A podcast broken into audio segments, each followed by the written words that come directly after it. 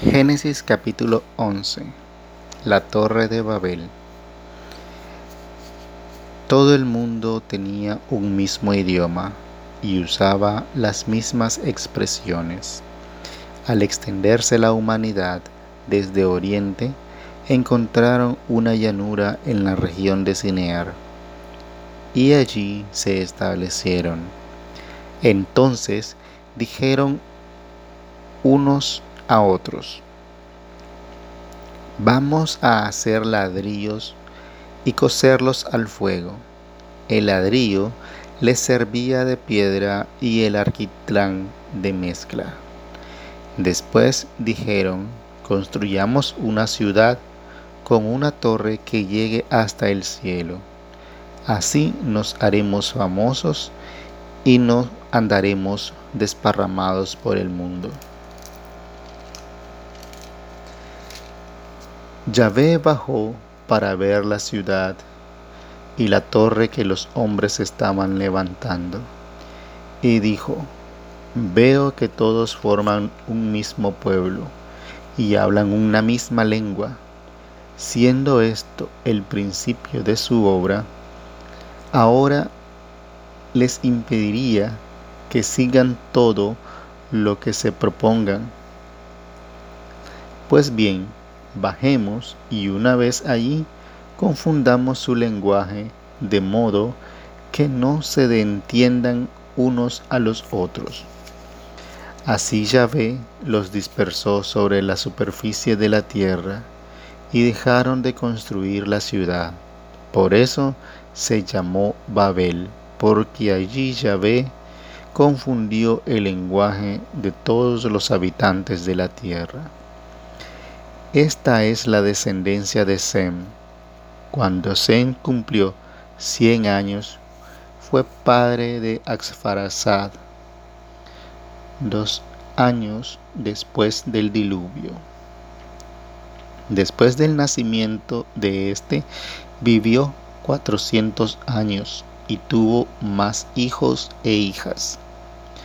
Cuando Axfarsad tenía treinta y cinco años, fue padre de Sela. Después del nacimiento de este, Axfarsad vivió 403 años y tuvo más hijos e hijas. Cuando Sela cumplió 30 años, fue padre de Eber. Después del nacimiento de este, Sela vivió 403 años y tuvo más hijos e hijas. Cuando Eber tuvo 34 años, fue padre de Pelec. Después del nacimiento de Pelec, Eber vivió 430 años y tuvo más hijos e hijas. Cuando Pelec cumplió 30 años, fue padre de Reu. Después del nacimiento de este, Pelec vivió 209 años y tuvo más hijos e hijas.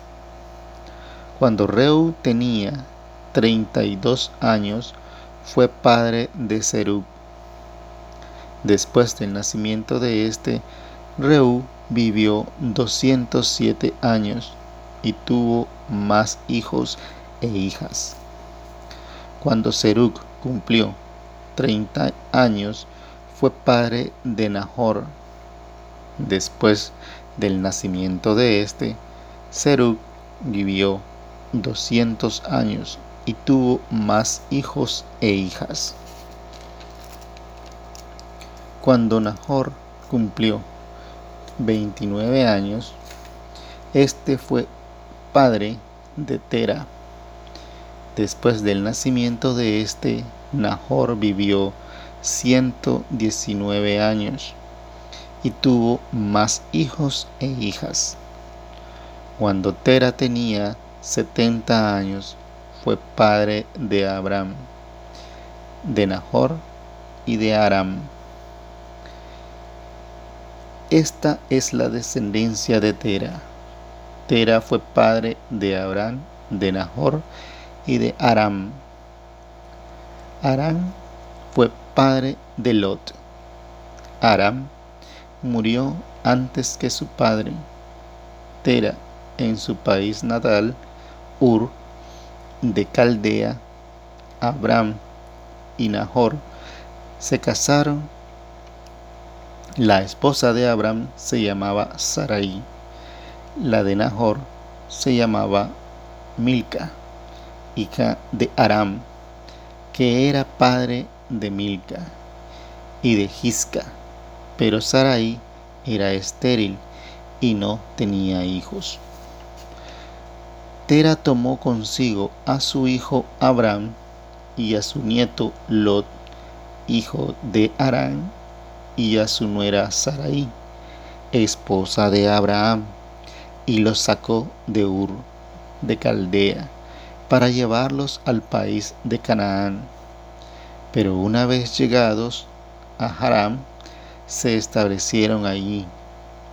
Tera vivió 205 años, después murió en Haram. Palabra de Dios.